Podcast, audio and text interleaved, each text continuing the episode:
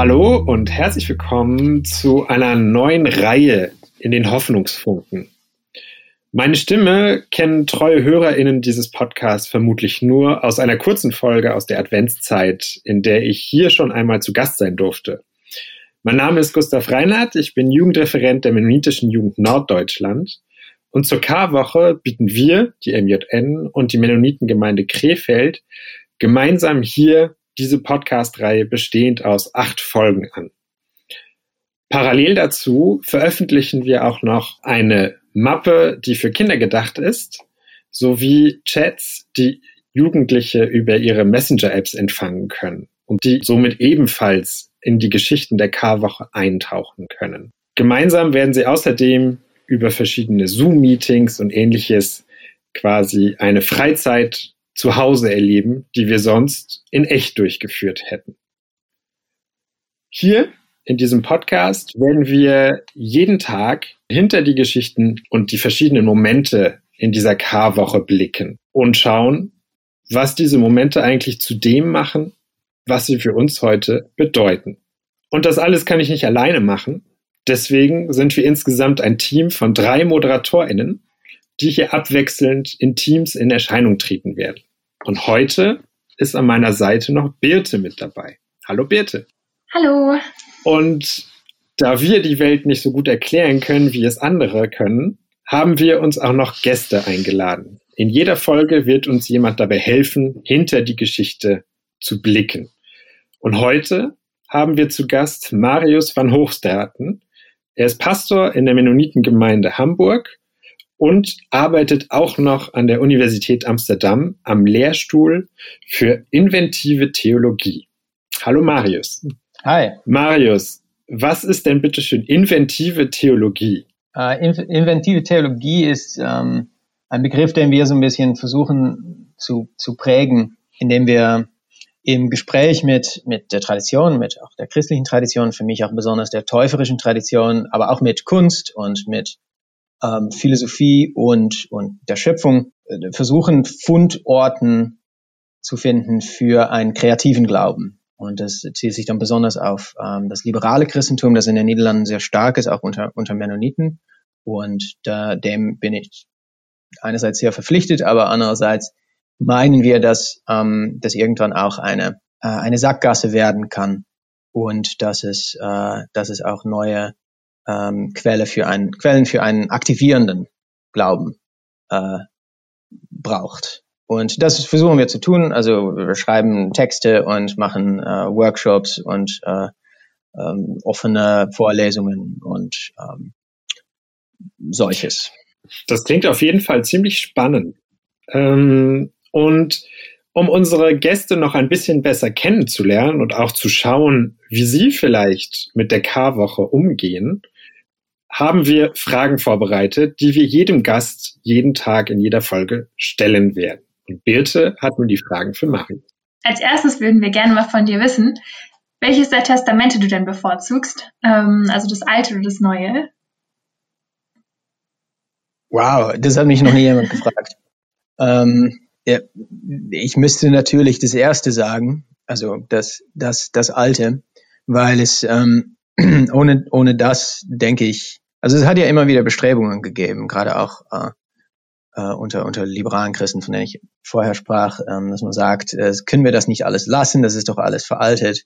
Aber es ist so viel unglaublich Schönes da drin. Äh, und erschreckend ist natürlich auch, aber ehrlich gesagt, das ist im Zweiten Testament auch vorhanden. Und natürlich, natürlich, es geht mir, es geht mir um diesen Mann Jesus, aber ich denke, wir verstehen erst, wer er ist, wenn wir auch die, die Geschichten im, im Ersten Testament lesen und verstehen. Und es ist, es ist einfach mehr, es ist mehr Text. Also wenn ich mich entscheiden muss zwischen, naja, genau. Aber ich finde es eine schwierige, also, also, weiß ich nicht, schwierige Frage. Ja, äh, verstehe ich. Dann kommt wahrscheinlich noch eine weitere schwere Frage. Würdest du dich selber als Weihnachtsmensch oder Ostermensch bezeichnen? Oh, das ist definitiv Ostern. Das ist, das ist Echt? die Mitte von der christlichen Erzählung. Weihnachten ist nur so ein Prolog. ah. Mm, und hast du eine, also wenn man sich jetzt verschiedene Bibelübersetzungen anguckt, hast du da so eine eine Favorite, irgendwie eine, die du auf jeden Fall immer wählst, wenn du Predigten vorbereitest oder hältst? Äh, ich habe eine Zeit lang die Bibel in gerechter Sprache benutzt, weil es ähm, vieles, das eventuell missverständlich wäre oder so nochmal noch mal in der Sprache ähm, äh, wiedergibt, die ähm, naja, zeitgemäß ist einerseits, aber andererseits auch Bedeutungen, die man äh, in anderen Übersetzungen, die im Text vorhanden sind, im, im ursprünglichen Text, die man in anderen Übersetzungen nicht so raushört, da nochmal noch mal anklingen lässt. Ähm, das finde ich toll.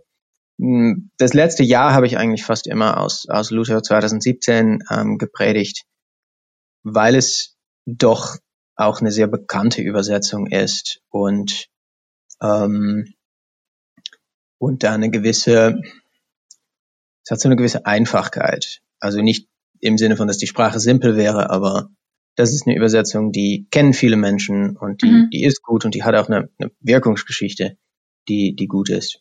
Aber beim Schreiben, also neben mir liegt ähm, The New Oxford Annotated Bible. Und das ist die New Revised Standard äh, Übersetzung. Ah. Ähm, und das ist, woraus ich eigentlich meistens arbeite. Hat schön viele Fußnoten, das mag ich. Ja. Aber dann auch in Englisch. Genau, ja. Ah. Ähm, und dann als letzte Frage, um dich nochmal ein bisschen besser kennenzulernen, wie gestaltest du die Fastenzeit oder was bedeutet die Fastenzeit für dich? Ähm, ich finde die Fastenzeit, ich habe ganz eine, eine wirklich ganz wichtige Zeit, also für mich in meiner Spiritualität. Das, ähm, ich kann das, ich kann das nicht ganz erklären, aber es ist einfach in den ersten Sachen, die ich angefangen habe zu tun, als ich mich wieder auf den Weg begeben habe, ähm, Gott zu suchen. Ähm, und ähm, ich habe da vor, vor ein paar Wochen darüber, darüber gepredigt. Ähm, und es ist so eine Zeit, die man, ähm, in der man so Sachen, die einen ablenken von Gott, ein bisschen loslassen kann. Und es hat dann, mhm. es hilft auch, dass es immer mehr Tageslicht gibt und dann hingeht zu, zu Ostern. Aber es ist so wie so eine, wie so eine Pilgerreise, wo du halt nur das dabei hast, das du brauchst und halt jetzt, ich, ich trinke schon gerne auch mal ein Bier oder so, aber dann so äh, das, das dann wegzulassen für eine Zeit, ähm, dann merkst du, ich brauche das eigentlich gar nicht und ähm, es macht für mich die die Sicht klarer darauf, was ich was ich denn brauche und das ist das ist Jesus. Ähm, also dieses Jahr, äh, ich bin ja auch ganz ganz altmodisch, ähm, einfach kein Alkohol und äh, keine Schokolade und kein Chips und ähm, äh, kein Instagram, ähm, so Sachen. Ja, und ich versuche jeden Abend ähm, ähm, es gibt so ein jesuitisches Gebet, das heißt das Examen, wo man den Tag ähm, nochmal strukturiert durchgeht und ähm, versucht, den Blick dafür zu schärfen, wo Gott in diesem Tag dir begegnet ist, wo du es vielleicht im Moment nicht gemerkt hast. Und das ist, ich, ich schlafe meistens irgendwann halbwegs ein, aber das ist, das ist toll, gerade auch, also ich bin jemand, der ähm, auch durch diese ganze Arbeit an der Uni viel mit Text unterwegs ist und Gott viel Texte über Gott liest und dann tut es gut, das ein bisschen einzuüben, zu sehen, wo Gott mir auch noch auf ganz anderen Arten äh, nahe sein will. Ja, ja, auf jeden Fall. Vielen Dank. Und dann kommen wir jetzt zu unserer ersten Geschichte. Die Karwoche beziehungsweise die Erzählung der Karwoche beginnt traditionell damit, dass Jesus in Jerusalem ankommt. Und was da geschehen ist, das hören wir uns jetzt an. Nachdem Jesus das Gleichnis erzählt hatte, zog er weiter nach Jerusalem. Kurz vor Bethphage und Bethanien kam Jesus zum Ölberg. Von dort schickte er zwei seiner Jünger voraus und sagte, Geht in das Dorf, das vor euch liegt. Wenn ihr hineinkommt, findet ihr einen jungen Esel angebunden. Auf ihm ist noch nie ein Mensch geritten bindet ihn los und bringt ihn her. Und wenn euch jemand fragt, warum bindet ihr ihn los, dann sagt, der Herr braucht ihn. Die beiden Jünger, die Jesus geschickt hatte, gingen in das Dorf. Sie fanden alles genauso, wie Jesus es ihnen gesagt hatte. Als sie den Esel losmachten, fragten die Besitzer, Warum bindet ihr den Esel los? Sie antworteten, Der Herr braucht ihn. Sie brachten den jungen Esel zu Jesus und legten ihre Mäntel auf seinen Rücken. Dann ließen sie Jesus aufsteigen. Während er weiterzog, breiteten die Jünger ihre Mäntel auf der Straße aus. So kam Jesus zu der Stelle, wo der Weg vom Ölberg nach Jerusalem hinabführt. Da brach die ganze Schar der Jüngerinnen und Jünger in lauten Jubel aus. Sie lobten Gott für all die Wunder, die sie miterlebt hatten. Sie riefen, Gesegnet ist der König, der im Namen des Herrn kommt. Friede herrscht im Himmel und Herrlichkeit erfüllt die Himmelshöhe.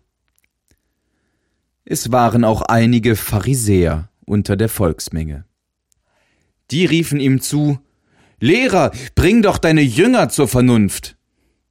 Jesus antwortete ihnen, Das sage ich euch, wenn sie schweigen, dann werden die Steine schreien.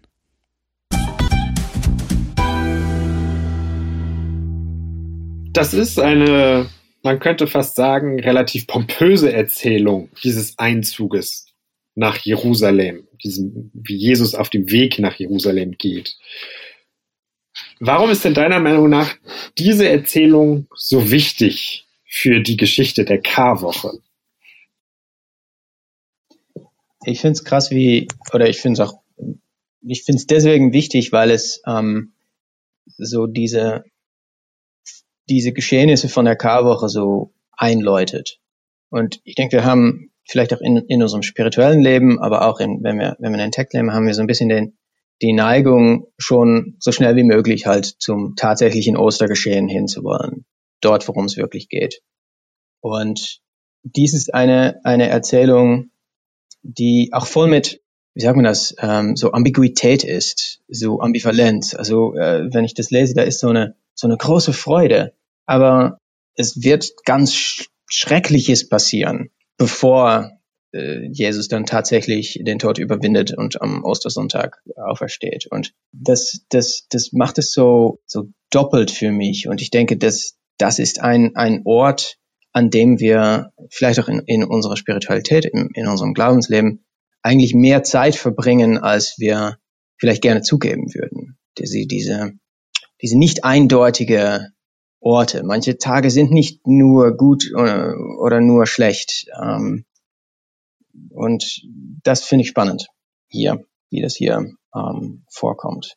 Warum freuen die Jünger, beziehungsweise es sind ja am Ende nicht nur Jüngerinnen und Jünger, sondern eine große Menge an Leuten. Warum freuen die sich überhaupt so, dass da jemand auf einen Esel angeritten kommt? Also ich denke, es hat etwas damit zu tun, was wir von Jesus erwarten. Ähm, und die, die, der Esel ist natürlich ein Bild aus äh, vom Propheten Zachariah, ähm, dass Jesus hier so bewusst einzusetzen scheint, ähm, um anzuknüpfen bei, bei einer Hoffnung, die ja schon vorhanden war und, und zu sagen, dass das, was hier mit mir jetzt passiert, dass ähm, das ist eigentlich das, auf das ihr schon die ganze Zeit gehofft habt, dieses Reich Gottes, das jetzt anbricht. Aber ich denke, dass die, die Jünger trotzdem etwas, etwas ganz Wichtiges noch nicht ganz verstehen. Und dass sie sich deswegen auch so freuen, weil sie denken, dass es halt eben doch eine, ähm, ein Reich wie die Reichen dieser Welt sein wird. Äh, dass Jesus die Römer vertreiben wird. Ähm, dass sie endlich frei sein werden, auch auf einer politischen Art. Und das Reich Gottes ist politisch, aber immer doch auch wieder anders als die Reichen dieser Welt. Und das hätten sie eigentlich sehen können, weil es ist auch bei Zachariah schon, schon vorhanden darin, nämlich, dass, dass der König auf einem, auf einem Esel reitet und nicht auf einem Kriegspferd und auch noch auf einem, auf einem jungen Esel. Also ich kenne mich mit, mit Eseln nicht so aus, aber das, das kann ja nicht so groß gewesen sein. Also es muss auch irgendwie eine ähm, fast eine ähm, mir fällt jetzt das Wort nicht ein.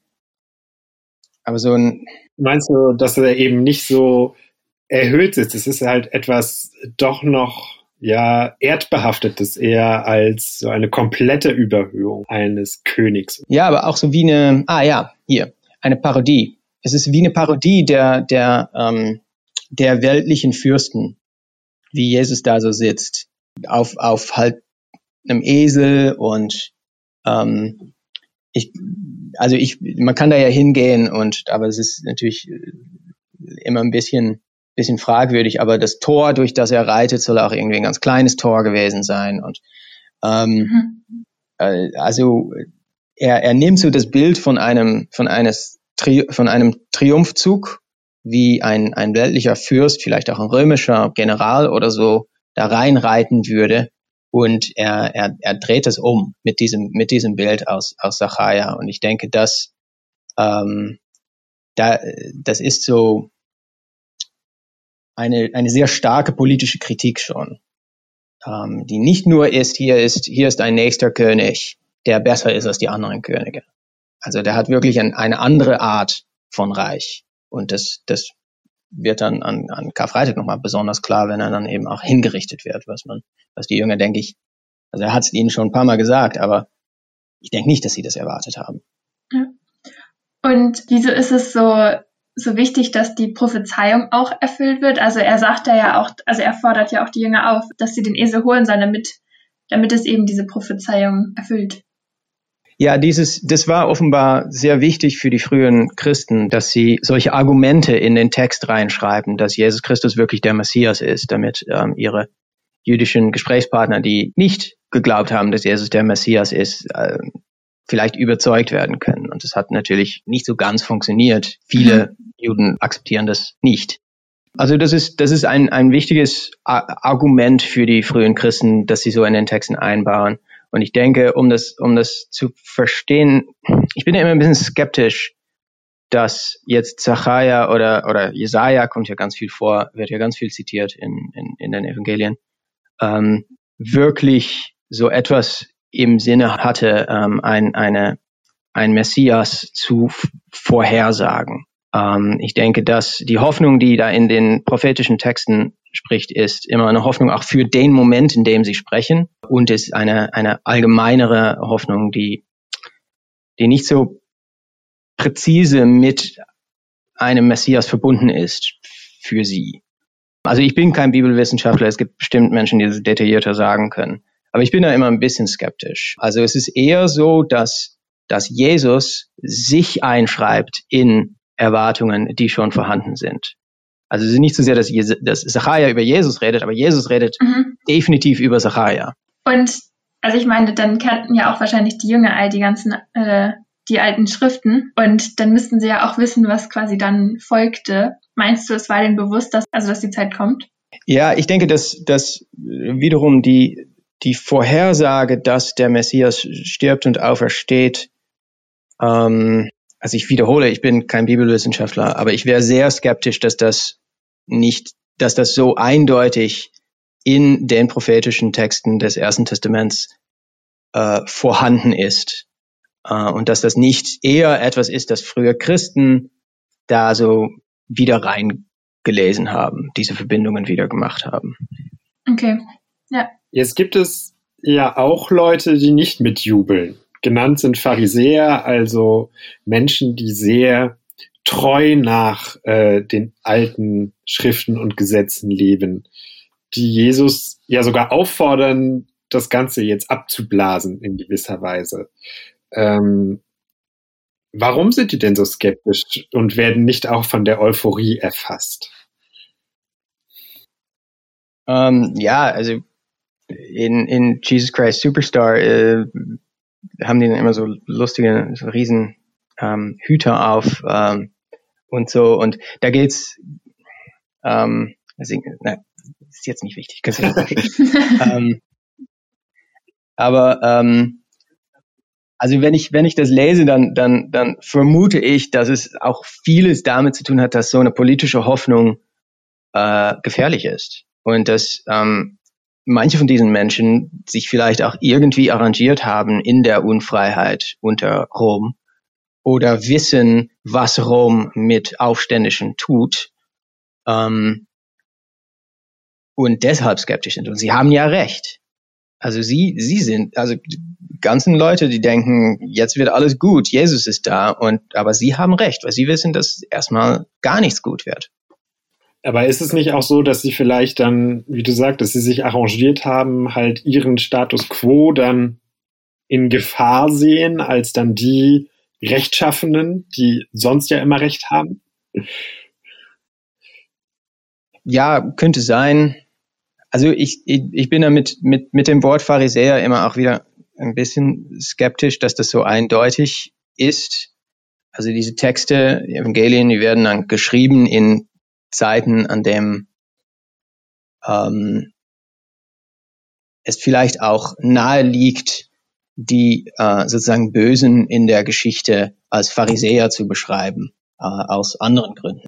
Ein Gegenstück sozusagen zur schönen Erzählung. Genau, und, und vielleicht auch, dass die Kontinuität von mit, mit, mit dem Teil von der jüdischen Welt, die äh, sich nicht äh, auf, auf Jesus Messias als Messias einlässt, ähm, dass man so sozusagen zurück kann. Damals waren das schon die Pharisäer. Hier, guck mal, damals wollten sie auch schon nichts von ihm wissen und sie sind auch noch böse und, und schlecht. Ähm, und die, die Geschichte von, ähm, von, vom, vom Christentum mit äh, dem Judentum ist äh, voll mit Gewalt und vieles von dieser, von dieser Gewalt wird gerechtfertigt durch die Idee, dass die Juden damals gegen Jesus waren oft auch, dass die Juden Jesus umgebracht hätten. Und das hat zu tun mit den Anhaltspunkten, die es da in diesen Texten auch, auch gibt. Und daher muss man da immer ein bisschen gegen den Strich lesen und bedenken, dass es die Lager noch gar nicht so eindeutig waren zur Zeit Jesu. Was sich dann auch merkt, wenn halt die Menge ist jetzt auf seiner Seite und sechs Tage später will, sie, will die Menge nichts mehr von ihm wissen. Jetzt, also kann ich mir das so ein bisschen, also ich stelle mir das so sehr, sehr bunt und sehr lebhaft und ja, einfach nach einer großen Lebendigkeit vor, wie er dann so mit einem Esel reinreitet und dann die Palmzweige und also ich stelle mir so eine schöne Stadt vor, wobei Jerusalem ja eigentlich eher so als staubig und ein bisschen dreckig bekannt war und dann auch in seinen Gleichnissen, die handeln ja auch immer wieder von Pflanzen und Tieren, ähm, wie zum Beispiel die Weinstöcke oder die Feigenbäume. Inwiefern spielt die Natur auch so ein bisschen als Symbol für das, für das geistliche Leben hier eine besondere Rolle.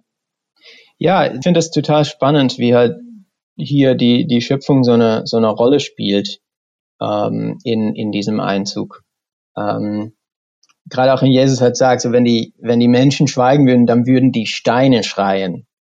Ähm, das ja. halt offenbar das, was, was mit Jesus passiert, ähm, ist nicht nur ein menschliches Geschehen. Und das kommt, wie du schon sagtest, das in, in, in den Gleichnissen und im, im Leben von Jesus muss so diese Grenze zwischen Mensch und Tier und, und Mensch und Schöpfung viel weniger klar gewesen sein als jetzt. Also im Sinne von, dass immer überall Tiere und Pflanzen und so gewesen sind. Und ich lebe jedenfalls hier in Hamburg ähm, in einer Welt, wo die Natur sehr stark reguliert ist. Ähm, und wenn wir Gottesdienst feiern, dann feiern wir Gottesdienst in einem Raum, der, also es stehen Schnittblumen da. Und das ist, was du offenbar als Pflanze tun musst, um Teil von diesem Gottesdienst zu sein, ist sterben und abgeschnitten werden. Und gut, das machen sie hier auch mit den, mit den äh, Palmzweigen. Aber ich denke, es ist als, als Stadtchrist, so im, im 21. Jahrhundert, ist es leicht zu vergessen, dass ähm, dass die gesamte Schöpfung eine Rolle spielt und dass vielleicht auch die frohe Botschaft, die mit Jesus äh, äh, passiert, ähm, auch eine frohe Botschaft für die gesamte Schöpfung sein könnte. Und da haben wir dann als, als Kirche schon noch ein bisschen Arbeit vor uns, wenn das so sein soll. Ja. Ja, ich meine, es ist ja, wenn die Palmzweige auf den Boden gelegt werden, symbolisch kann das ja genauso darauf hindeuten, er läuft jetzt auch der Natur entgegen und auf der Natur. Er ist eben nicht nur da, um in eine Stadt zu gehen, sondern er läuft dahin auf einer grünen Straße sozusagen. Ja, auch, dass die, also die Kleidung, die, die Menschen legen die Kleidung drauf, das ist natürlich dann hergestellt, künstlich hergestellt, das ist etwas von, ähm, von menschlicher Aktion und dann ähm, Steinen und, und, und, und Bäume und hier ist auch von einem Ölberg äh, die Rede, also da können wir uns Olivenbäume vorstellen. Ähm, also, äh, dass es so ineinander greift. Und dass er auch, ähm, er ist jemand, der vom Land kommt, im Prinzip, aber wichtige Ereignisse in seinem Leben spielen auch immer wieder in Städten statt, in Bethlehem und dann in Jerusalem. Ähm, aber wenn er, wenn er auferstanden ist, dann, dann zeigt er sich, äh, sich auch wieder am, am See Genezareth, äh, am Strand. Und dann geht es um Fischen und so. Also es gibt so eine, so ein Ineinandergreifen von, von Lebenswelten, die, die, die weit weg, die sehr städtisch sind und die, die eben der, der Schöpfung sehr nah sind. Was nimmst du denn aus dieser Geschichte für dich und dein Leben mit? Das ist jetzt die große Frage zum Schluss. Wenn du denkst, jetzt wird alles gut, kann es auch, wenn Gott dir so nah ist wie Jesus seinen Jüngern hier, nochmal ganz schwierig werden. Aber vielleicht ist das notwendig, bevor es zur wirklichen Überwindung kommen kann. Zur wirklichen frohen Botschaft. Und ich, ich lese hier auch so eine Ermutigung zu ein bisschen Misstrauen ähm, von so einem Enthusiasmus, dass Jesus hier auch unser oder dass der der Text oder auch die die die Erzählung hinterfragt ein bisschen unsere unsere Art von Hoffnung. Dass vielleicht ist unsere Art von Hoffnung zu zu oberflächlich äh, und vielleicht kann die Karwoche uns auch dabei begleiten, eine tiefere Hoffnung zu entwickeln, die mehr ist als jetzt kommt politischer Anführer X und alles wird gut. Es ist vielleicht auch in Pandemiezeiten äh, eine, eine vernünftige, ein vernünftiges Misstrauen, dass wir, ich weiß nicht, es gab, das, aktuell hört man das nicht mehr so, aber es gab ja eine Zeit lang, an dem so China sehr gepriesen wurde für ihren Umgang mit der Pandemie als autoritärer Staat und dass so die Frage auskam, äh, aufkam, ja, kann man eine Pandemie eigentlich demokratisch ähm, eindämmen, wenn die Chinesen es ja so gut machen mit ihren ja, totalitären Maßnahmen. Und ich denke, genau diese, diese Hoffnung äh, auf totalitäre Maßnahmen, die es dann irgendwie alles wieder in Ordnung bringen, die wird in der Karwoche sehr stark hinterfragt. Und, und Jesus hat eine, eine tiefere und eine radikal andere Hoffnung. Ja, danke für deine Gedanken, Marius, und deinen Blick hinter diese Geschichte. Und damit sind wir auch schon am Ende dieser Folge angekommen. Danken uns sehr für eure Aufmerksamkeit. Und wir werden eine kleine Tradition in diesem Podcast haben, dass wir nach der Verabschiedung und den Hinweisen immer noch ein Abschlusswort von unserem Gast hören. Ein kleines Gebet oder einen kleinen Segen. Und bevor Marius jetzt noch einmal das Wort erhält, sagen wir Danke und bis zur nächsten Folge. Und alle, die sich für unsere anderen Projekte in der K-Woche oder auch allgemein für die Projekte der Mennonitischen Jugend Norddeutschland interessieren, in den Beschreibungen zu dieser Podcast-Folge findet ihr einen Link zu unserer Homepage, wo alles nochmal detailliert steht. Zum Beispiel auch, wie ihr euch die Erzählung der K-Woche als Chats im Messenger abonnieren könnt. Vielen Dank von unserer Seite. Von mir auch nochmal ein Tschüss und hoffentlich bis morgen. Dann hat zum Abschluss Marius noch einmal das Wort. Gott, an diesem Tag begegnest du uns in dieser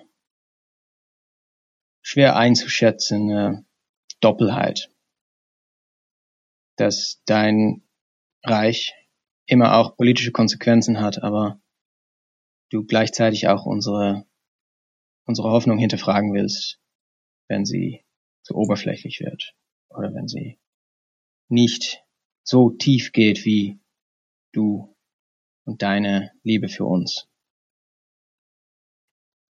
Und deswegen will ich dir danken für die Momente in unserem Leben, die so uneindeutig sind und so geprägt von